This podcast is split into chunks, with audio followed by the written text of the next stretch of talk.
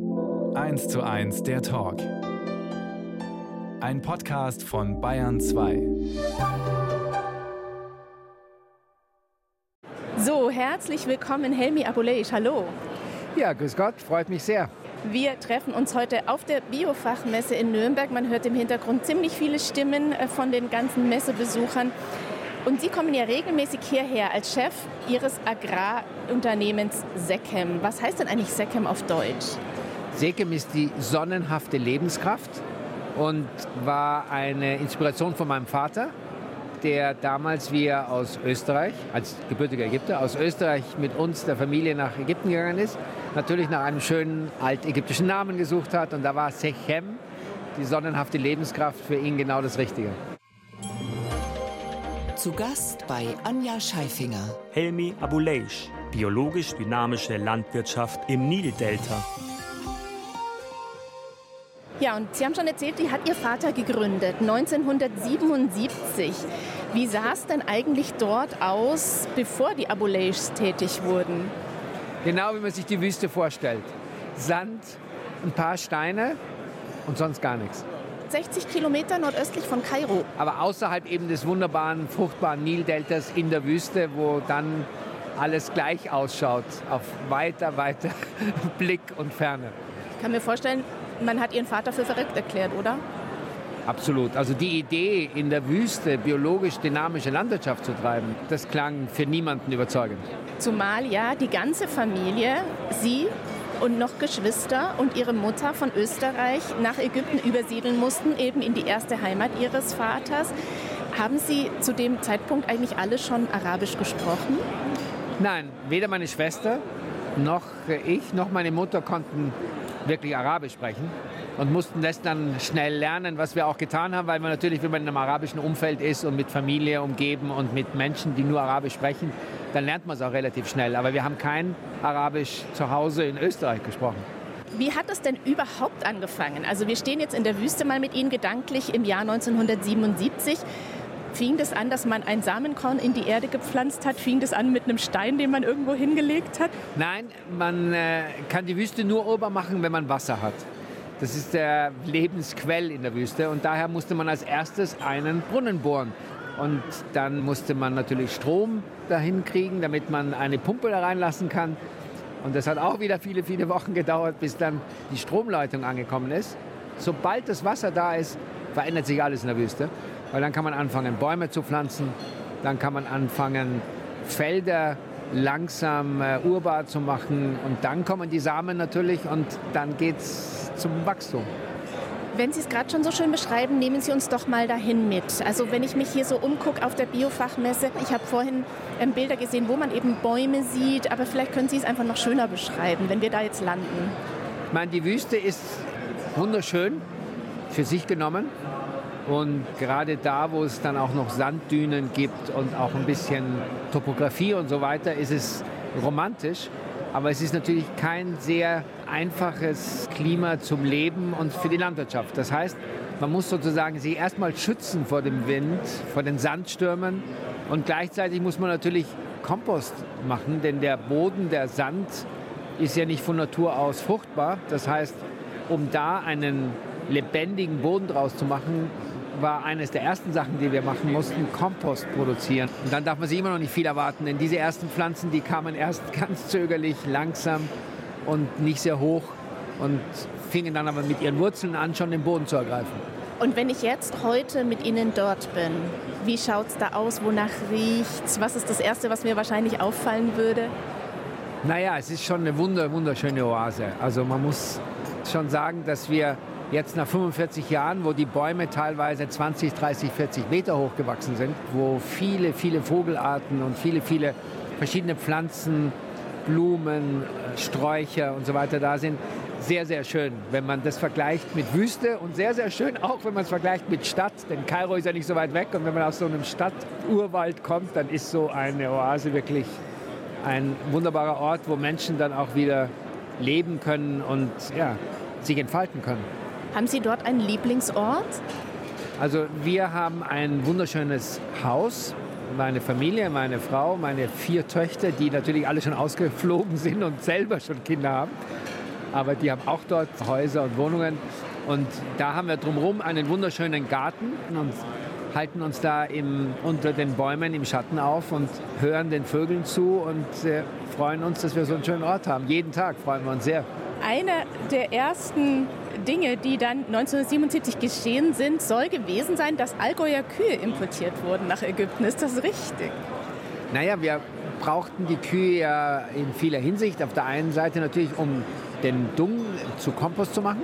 Aber dann wollten wir natürlich diese Kühe auch nutzen, indem wir eben Milch bekommen und daraus Käse machen und Joghurt und all die Sachen, die wir selber auch verbrauchten auf der Farm und unsere Mitarbeiter verbrauchten auf der Farm.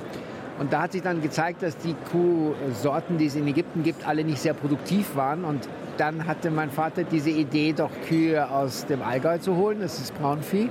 Und haben wir dann tatsächlich die ersten 40 Kühe bekommen, die dann eine Sennerin, Angela Hoffmann, die hat sie dann sozusagen von der Alm aufs Schiff getrieben und da kamen sie dann nach Alexandrien an.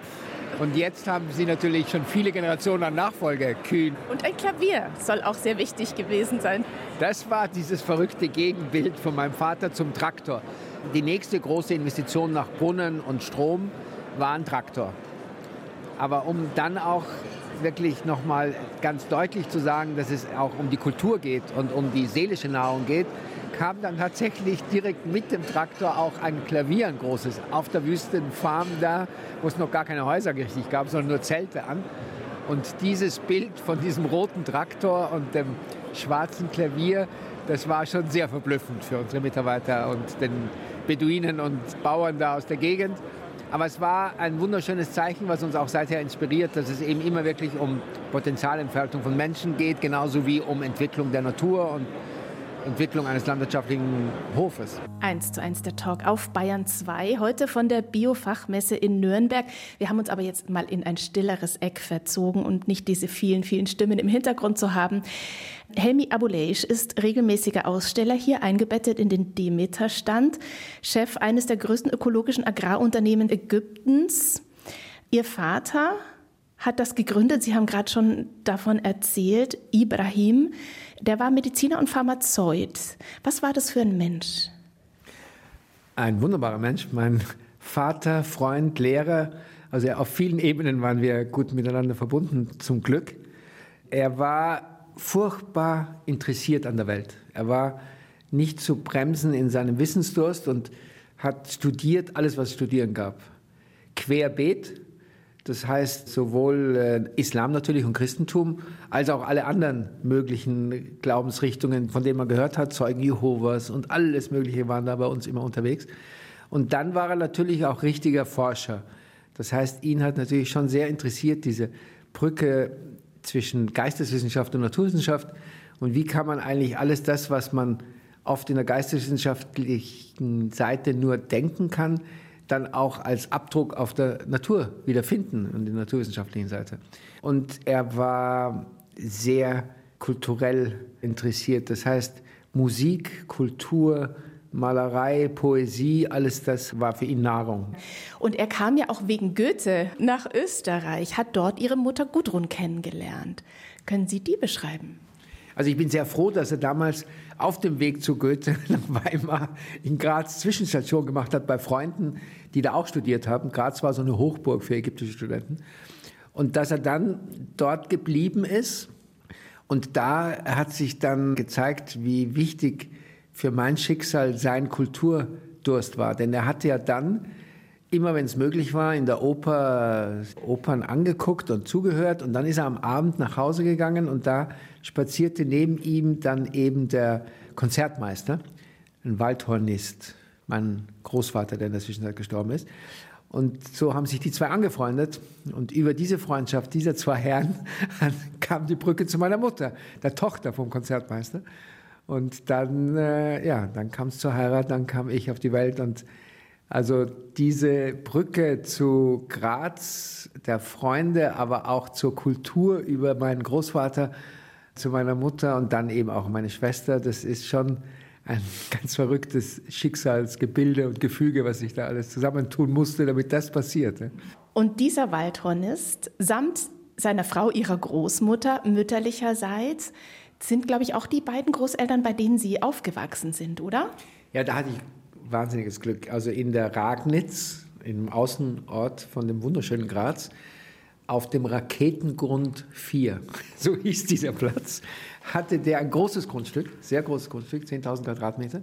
Und er war passionierter Tierliebhaber und hatte da seine Schafe, seine Ziegen, seine Hasen, seine Tauben, seine Hühner, seine Voliere, seine Hunde.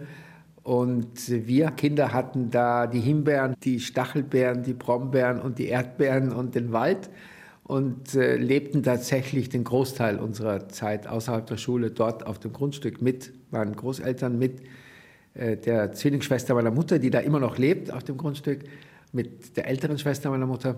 Also das war eine wunderschöne Jugendzeit und Jugenderinnerungszeit für uns beide, Mona und mich wunderschöne Erinnerungen. Klingt ja fast nach Seckham Farm, was Sie da erzählen, nur dass das eine in Ägypten war und das andere eben in Österreich. Ja, das stimmt. Das war ein kleines Vorausblick auf, auf Seckham dann für uns. Und, und deswegen genießen wir es natürlich auch beide und auch meine Mutter, die ja auch auf Seckham lebt, dass wir jetzt wirklich auch in einer solchen schönen Oase leben können wieder.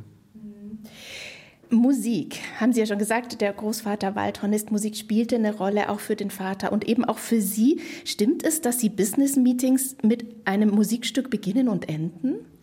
Jedes Meeting, auch wenn es ein Vortrag ist oder wenn es ein Treffen um soziale Fragen ist, in Sekem wird eröffnet mit Musik. Klassischer Musik, arabischer Musik, moderner Musik, aber immer ist äh, sozusagen um sich einzustimmen, äh, Musik Teil dieses Rituals schon für unsere Treffen, was dann auch die Stimmung sofort ändert. Und Musik war in Ihrem Leben auch schon immer in Form von der anthroposophischen Klavierlehrerin Martha, mit der Sie dann auch nach Ägypten gegangen sind. Wie kam es dazu? Nun, sie war ja die anthroposophische Lehrerin meines Vaters. Mit der hat er angefangen, Anthroposophie zu studieren. Mit Mona und mir hat sie Klavier gemacht bis an den Tag, wo ich dann auch gesagt habe, was lest ihr denn da immer am Abend mit meinem Vater dann? Und sie mir gesagt hat, das ist die Philosophie der Freiheit, eines der Bücher Rudolf Steiners. Und dann habe ich gesagt, das möchte ich auch mal lesen. Und dann wurde aus meinem Klavierunterricht Klavierunterricht und Philosophie der Freiheit Unterricht. Da war ich 14, ne? muss man natürlich dazu sagen. Und neben Fußball und Skifahren habe ich dann eben auch Philosophie der Freiheit gemacht und Klavier. Also das war schon ein ganz wichtiger Bestandteil die Musik und Martha Wert als eine sehr gelehrte alte Dame hat uns dann natürlich auf dieser Reise nach Ägypten 1975 der Familie begleitet und hat mit ihrer Art auf die ägyptische Kultur zu schauen, glaube ich, auch uns alle begeistert und auch motiviert, darüber nachzudenken, wie eigentlich unser Zusammenhang zu Ägypten ist. Denn das war bis dahin eigentlich nicht deutlich. Ich war also sehr gut zu Hause in Österreich und hatte nicht das Gefühl, mir fehlt irgendwas, wenn ich nicht in Österreich bin. Aber nach diesem Besuch hat sich das bei uns allen irgendwie doch verändert in der Art, dass wir gesagt haben, Österreich ist natürlich wunderschön und das Leben ist auch sehr, sehr schön in Österreich, aber das, was wir an Herausforderungen in Ägypten erleben mussten und durften, das war natürlich schon so, dass es nach einer Aufgabe roch. Und witzigerweise für die ganze Familie, meine Schwester, meine Mutter und mich, war das in keinster Weise jetzt irgendwie, wir verlassen die Heimat oder so. Wir, wir haben das alle gerne gemacht. Wir waren irgendwie äh, von dieser Herausforderung ergriffen und auch von der Möglichkeit, die andere Hälfte unserer Heimat kennenzulernen. 1 zu 1, der Talk auf Bayern 2. Anja Scheifinger im Gespräch mit Helmi Abuleish, ägyptisch-österreichischer Agrarunternehmer. Das ist er heute und das war sein Vater 1977, als er den Entschluss fasste, ich will in der Wüste eine biologische Landwirtschaft aufziehen. Ökologie und Wüstenbewässerung, geht das eigentlich zusammen? Nimmt man da den Grundwasserspiegel nicht noch mehr weg? Nun, ganz Ägypten hat natürlich einen Hauptwasser Lieferanten, das ist der Nil. Und die Frage der sinnvollen, optimalen Nutzung von Wasser in der Landwirtschaft ist sowieso eine Riesenfrage. Also man muss ja sehr verantwortungsvoll mit jedem Tropfen Wasser umgehen, denn das ist ja, was uns Leben spendet und Lebensmittel spendet. Und da kann man dann erstmal unterscheiden natürlich zwischen biologisch und konventioneller Landwirtschaft. Und da kann man sagen, biologisch-dynamische Landwirtschaft ist wunderbar, weil die spart 20 bis 40 Prozent Wasser. Denn die Wasserhaltefähigkeit eines lebendigen Bodens ist ganz anders wie ein toter Sand. Aber die andere Frage ist natürlich Wüste oder Delta. Und da muss man natürlich sich klar machen, dieses wunderschöne Delta war äh, idyllisch bis in die 50er Jahre, wo mein Vater nach Österreich ist. Da waren es 18 Millionen Einwohner und heute sind es 110 Millionen Einwohner, die alle noch auf diesem Delta leben. Und das wird dann ständig zugepflastert mit Häusern und die landwirtschaftliche Fläche nimmt letztlich in Ägypten ständig ab. Das heißt, die Frage, kann man dann das Wasser, was man dort nicht mehr nutzt, an einer anderen Stelle sinnvoll nutzen, indem man Wüste urbar macht und wieder lebendige Böden dort kreiert, ist ja eine lebenswichtige Frage für Ägypten. Denn Ägypten muss ja leider 50 Prozent seiner Lebensmittel importieren. Das heißt, was wir gemacht haben, indem wir Wüste urbar gemacht haben, indem wir das Wasser, was zur Verfügung steht, genutzt haben, um biologisch dynamische Produkte zu herzustellen, erhöht die Lebensmittelsicherheit Ägyptens. Und es war ja unser Ansatz und es ist immer noch zu sagen, der Hauptanteil dessen, was wir produzieren, muss in Ägypten bleiben. 80 Prozent von dem, was wir produzieren, wird in Ägypten verkauft. Und nur das, wo wirklich sozusagen die Welt es braucht, weil es es nicht woanders gibt in der gleichen Qualität oder so, da versorgen wir dann unsere Partner in der ganzen Welt mit den Produkten. Was heißt das? Was ist das, wo Sie sagen, das braucht die Welt? Das gibt es sonst nicht, außer wenn wir es liefern? Nun, wir haben natürlich die ägyptische Baumwolle. Ja? Die ist weltberühmt. Die beste Qualität, die gibt es so nicht vergleichbar irgendwo anders. Das andere sind manche Heilkräuter. Da gibt es natürlich schon in unserem Teil der Welt Heilkräuter, die da nochmal eine ganz andere Qualität entfalten können mit der Sonne und dem Klima, was wir haben. Und ganz am Ende kann man natürlich auch noch sagen, dass es einige Samen und Leguminosen und Saaten gibt, so wie Erdnüsse und, und Sesam, die jetzt auch nicht typisch europäisch sind, aber in Europa auch immer mehr Bedarf dafür da ist und dann machen wir auch solche Sachen. 1977 ist die Familie nach Ägypten übergesiedelt von Österreich. Fast alle ohne ein Wort Arabisch sprechen zu können, außer natürlich ihrem ägyptischen Vater.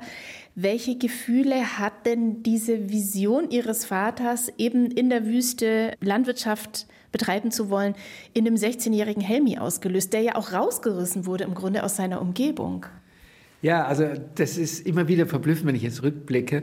Ich habe das wahnsinnig gerne gemacht. Das hat mich wahnsinnig motiviert, das Land kennenzulernen. Ich habe, sobald wir in Ägypten waren, wie versprochen, ein Motorrad bekommen und konnte dann mit diesem Motorrad das ganze Land entdecken, ergreifen und dabei natürlich auch Arabisch lernen. Und das ist ja schon ein fantastisches Land, ja? also mit dem Roten Meer auf der einen Seite, mit der Wüste, mit der ganzen Kultur, die es da gibt und diesen wunderbaren landwirtschaftlichen Zusammenhängen am Nildelta runter bis Aswan.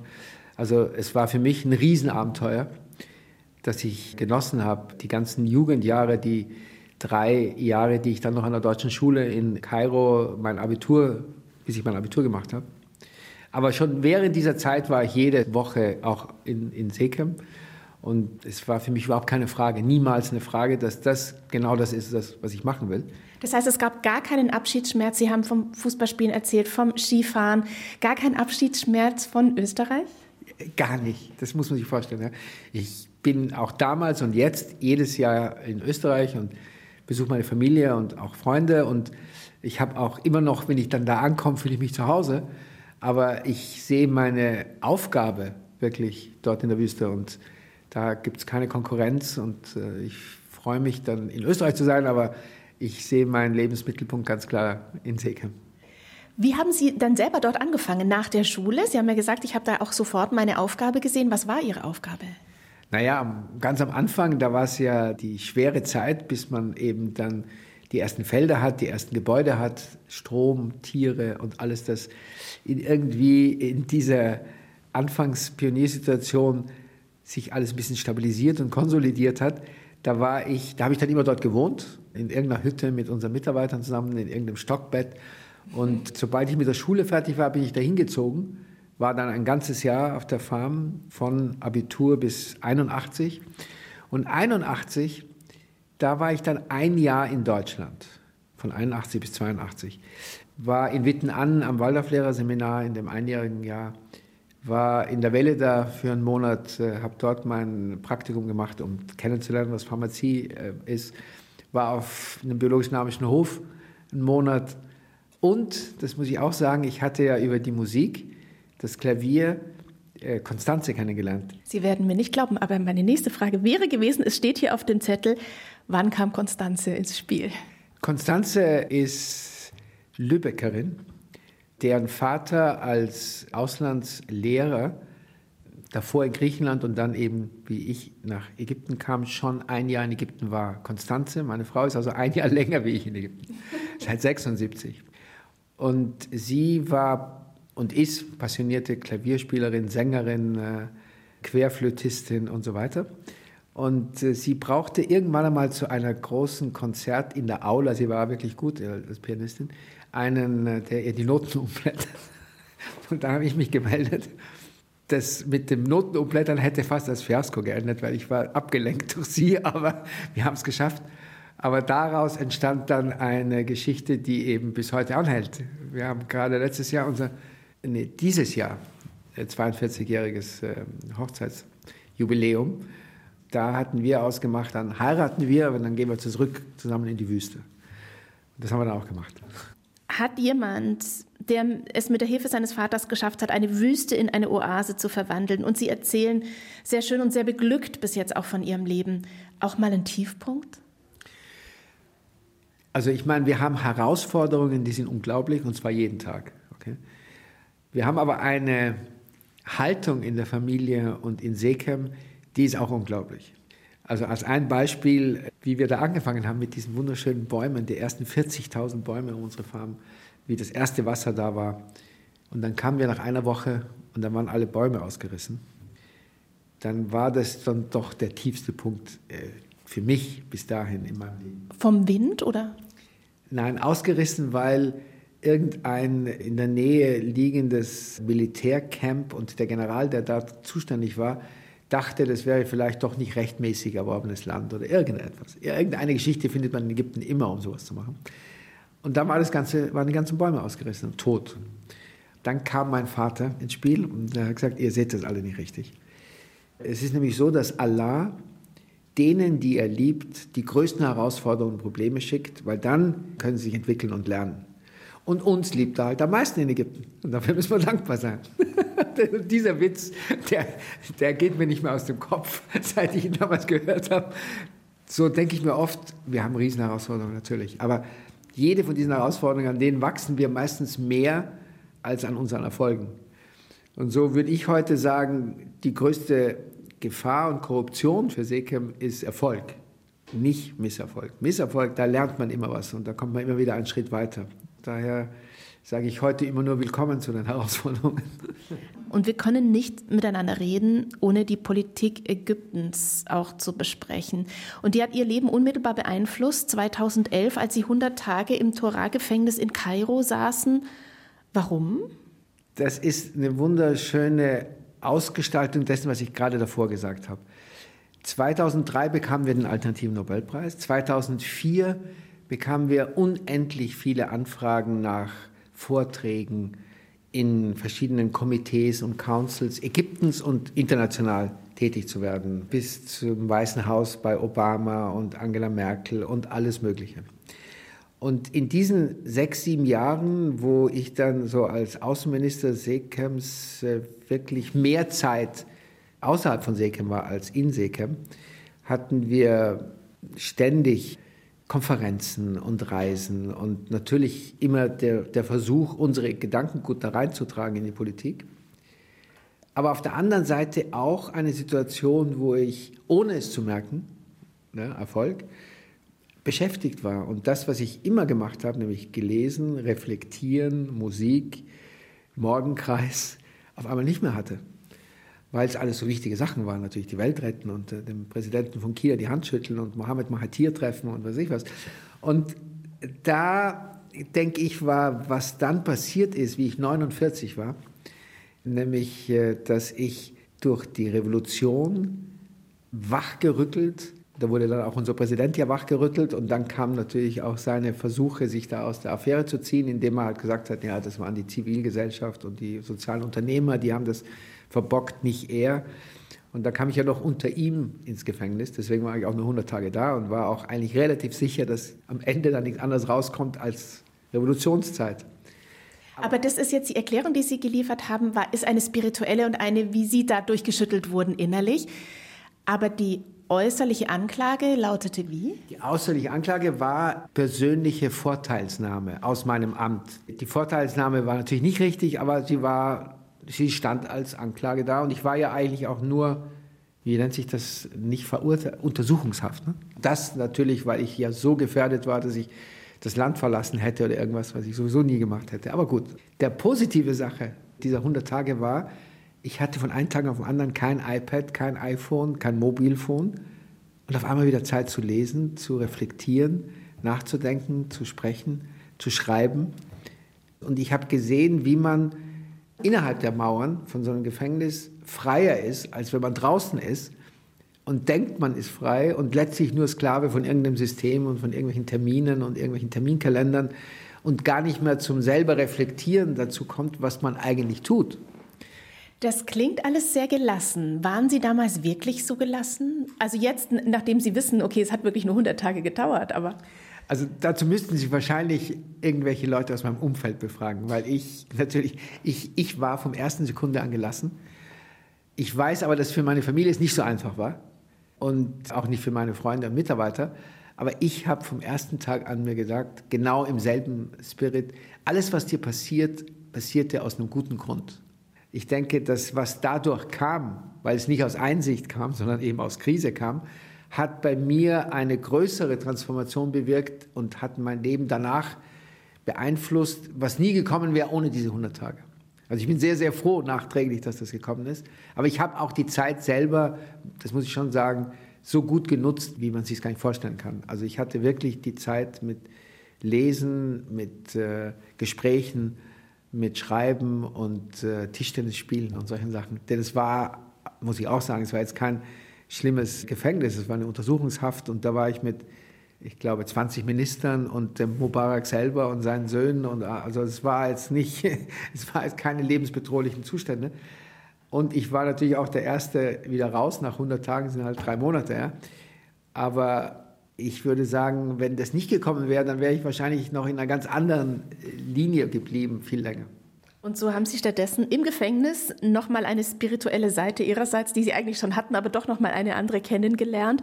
Passen denn muslimische und anthroposophische Ansichten eigentlich zusammen? Also ich habe diese Zeit im Gefängnis ja genutzt, um wirklich mich nochmal zu vertiefen im Sophismus also in dieser esoterischen Seite des Islams. Und da hat sich für mich wiederum gezeigt, erstens ist Anthroposophie sowieso nicht in Konkurrenz zu irgendeiner Religion, denn es ist ja ein Werkzeug, um Religionen zu bearbeiten, zu verstehen und ob das dann Buddhismus ist oder Islam oder äh, Christentum oder, oder Judismus, das, das ist ja nur eine Art, wie man mit den Inhalten umgeht.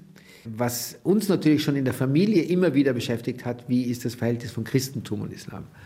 Und da, glaube ich, auf die Arbeit aufbauen, die mein Vater gemacht hat, da sind wir uns so um so und so viel näher, als man so jetzt gemeinhin heute oberflächlicherweise denkt. Nicht nur in Abraham, dem Gründer der drei Religionen, des jüdischen Glaubens, des christlichen Glaubens und des islamischen Glaubens, sondern eben auch in der Interpretation der meisten Inhalte. Und wenn man den Koran da mal liest und studiert, dann hat man ja da drin mehr über Christus als in der Bibel, ne? also über die Geschichte, die historische Seite und so weiter. Ich hoffe, dass da in der Zukunft mehr Menschen mit einem offenen Herzen und einem offenen Blick darauf hinschauen und die gemeinsamen Quellen viel mehr bearbeiten als die Unterschiede. Es heißt, jeder Mitarbeiter bekommt laut Ihrer Aussage 10 Prozent seiner Arbeitszeit für seine Entwicklung. Wie würde das bei Ihnen, ich meine, Sie sind ja eigentlich auch ein Mitarbeiter von CEKIM, wie sieht das denn bei Ihnen aus, diese 10 Prozent? Ich glaube, ich kriege viel mehr. Wenn ich auf meinen Tag zurückschaue, ich lerne ununterbrochen. In jeder Situation, in, in jeder Möglichkeit, mich einzubringen, lerne ich auch am meisten. Und das ist ja das Verrückte. Das, was alle bei uns im Zukunftsrat immer wieder beschreiben, ist, Leute gucken auf uns und sagen, ihr seid ja so toll und ihr arbeitet so viel und ihr arbeitet so intensiv mit den Leuten und gebt ihnen so viel. Und in Wirklichkeit lernen wir am allermeisten und sind die, die am meisten bekommen, geschenkt bekommen aus dieser Arbeit, die wir haben. Und so geht es mir auch. Ich habe natürlich meine Freiräume sozusagen, in denen ich in der Früh haben wir den Morgenkreis um halb sieben, jeden Tag eine halbe Stunde esoterische Arbeit in der Sekim Community für alle, die mitmachen. Wir haben wöchentliche gemeinsame Arbeiten jeden Samstag und wir haben natürlich jeder Einzelne für sich und da habe ich schon jeden Abend so meine halbe Stunde, Stunde, wo ich dann auch wirklich mich weiterbilden versuche. Aber ich habe natürlich die Chance, wie hier jetzt in Nürnberg oder heute der Früh war ich in der Waldorfschule und habe da mit den Schülern gesprochen, natürlich die Chance zu lernen, an jeder Stelle, an jedem Eck. Das heißt, könnte ich aber sagen, wenn ich bei Ihnen angestellt wäre, Chef, ich bin heute Morgen eine Stunde schwimmen auf Arbeitszeit, weil das ist eines, das sehe ich als meine 10 Prozent? Wir haben ein Programm entwickelt mit unseren Mitarbeitern und mit unseren Personalabteilungen und so weiter. Das besteht aus 18 Modulen. Da ist die körperliche Fitness, Gesundheit, ob das dann Schwimmen ist oder Laufen oder Fußball oder was auch immer, auch ein Teil, ja. Aber da gibt es natürlich auch noch ganz viele andere Module und wir würden dann schon, weil das Ganze ja immer ein ganzheitliches ist, also wir würden jetzt nicht sagen, du kannst immer nur Fußball spielen, sondern du musst dann eben auch andere Sachen machen, um dir selber die Möglichkeit offen zu halten, zu finden, dass du ja eigentlich ein Maler bist und du hast, weißt das gar nicht oder ein Musiker bist oder ich meine, in, in der arabischen Welt ist natürlich die Poesie das, was für den Westen die Musik ist. Ja? Also ein Gedicht zu hören, das geht ja einem Araber sofort ins Herz. Ja? Da braucht er ohne, ohne Filter. Also da würden wir versuchen, so viel wie möglich anzubieten, weil wir eben erleben, dass durch die heutige Bildung, normale Bildungssysteme, die Menschen ja gar nicht wissen, was in ihnen steckt, was alles verborgen ist an Fähigkeiten in ihnen, weil sie es nie angesprochen bekommen haben. Und so bieten wir ihnen schon ein sehr reichhaltiges Programm an, darunter auch natürlich sportliche Betätigung, aber nicht nur ausschließlich, wir werden es schon ganzheitlicher.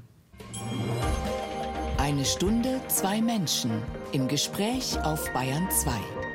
Anja Scheifinger trifft Helmi Abuleish praktiziert die Wirtschaft der Liebe.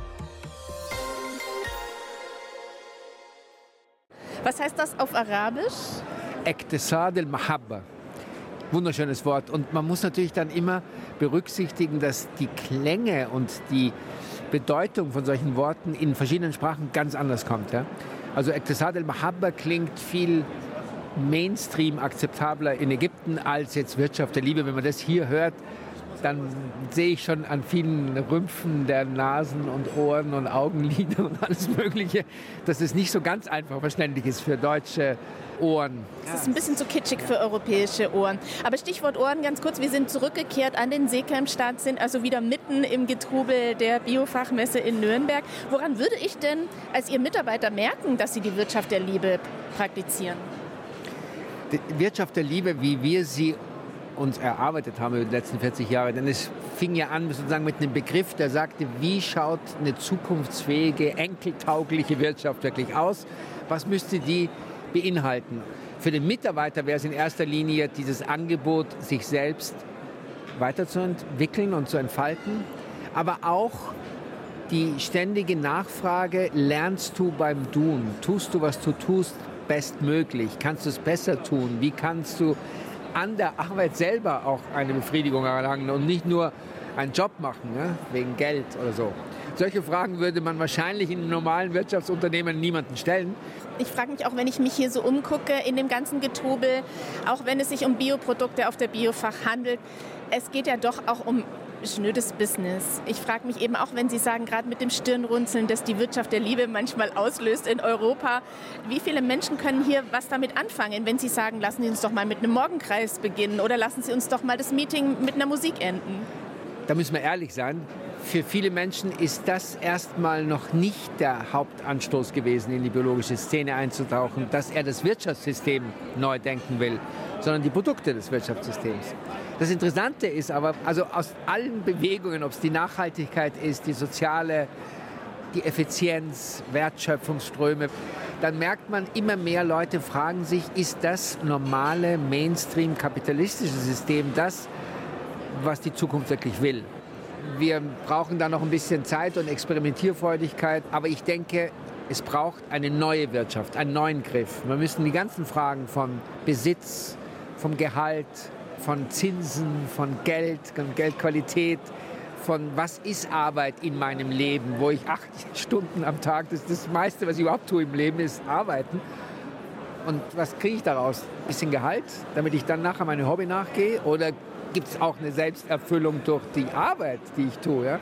Es ist wunderbar, dass man mit ökologischer Landwirtschaft natürlich viel besser arbeitet, ohne Pestizide und ohne Kunstdünger. Aber man muss sich immer noch die Frage stellen, gehe ich verantwortungsvoll mit Wasser um? Da gibt es natürlich Auflagen des Staates, Minimum Wages, Minimumgehälter, also Minimumgehalt. Und daran haltet man sich natürlich als biologischer Betrieb und auch als Fairtrade-Betrieb. Aber reicht das? Wenn ich mir dann anschaue, was ein Minimumgehalt in Ägypten ist, das reicht nicht. Das ist kein Living Wage. Das ist nicht das, was ich einem meiner Mitarbeiter mitgeben will, damit er sich entfalten kann und seine Kinder in die Schule schicken kann, sondern das ist das, was ich ihm gebe, dass er gerade überleben kann. Und da müssen wir noch viel weiterentwickeln, glaube ich. Wichtig ist, dass man Schritte macht, dass man jeden Tag einen Schritt macht und dann dauert es halt noch ein bisschen. Jetzt ist ja aus dem einzigen Agrarunternehmen, ähm, in dem die ersten Bäume gepflanzt wurden, ein Dorf im Dorf eigentlich geworden. Das ist eine Klinik dabei, ein Labor, Schule, eine Werkstatt für Menschen mit Behinderung. Stemmen Sie da was, was nicht eigentlich Sache der Politik wäre und nicht eines privaten Unternehmers? Sagen wir mal so, in einem idealen Zustand, im idealen Staat, der auch irgendwann einmal kommen wird, wären vielleicht im Rahmen von Gewaltentrennung alle diese Sachen anders zu organisieren. Deswegen ist es kein Endzustand. Aber da, wo man jetzt reingeht, erlebt die Probleme, erlebt die Herausforderungen, da kann man sich als Mensch und als Sozialunternehmer einfach nicht dem entziehen und sagen, es geht mir nichts an. Und niemand anderer macht es auch, also passiert nichts. Und ich denke, was wir beweisen konnten mit Sekem ist, dass wenn man in die Menschen investiert, in deren Zukunft investiert, wenn man in die Gemeinschaft investiert, trägt das die Initiative und ich will jetzt nicht sagen, zahlt sich aus oder so, aber also wir empfinden es nicht als einen Verlust, alles was wir da rein investieren, sondern wir denken, es ist ein Teil von unserer Aufgabe und es macht uns stärker. 2003 hat Seekem den alternativen Nobelpreis bekommen. Mit Erstaunen habe ich aber gelesen, und das ist auch was, wir waren schon bei dem Stirnrunzeln, bei dem Wirtschaft der Liebe, aber noch mehr Stirnrunzeln wird es wahrscheinlich auslösen, dass es Kinder gibt, die auf ihrer Farm arbeiten. Also wir haben ja in Ägypten, jetzt sage ich mal, eine Situation, dass viele, die Kinder sind ja die Altersversorgung der Menschen, der ländlichen Bevölkerung. Also haben sie viele Kinder und viele dieser Kinder haben dann auch noch einen sozusagen Einkommensauftrag schon als Kinder und gehen gar nie zur Schule. Und wir haben immer noch einen Anteil, einen hohen Anteil, der geht runter, aber wir haben immer noch einen hohen Anteil von Kindern, die Analphabeten sind. Um die zu gewinnen, muss man ihnen einen Arbeitsplatz geben, unter Anführungszeichen, so wie bei uns.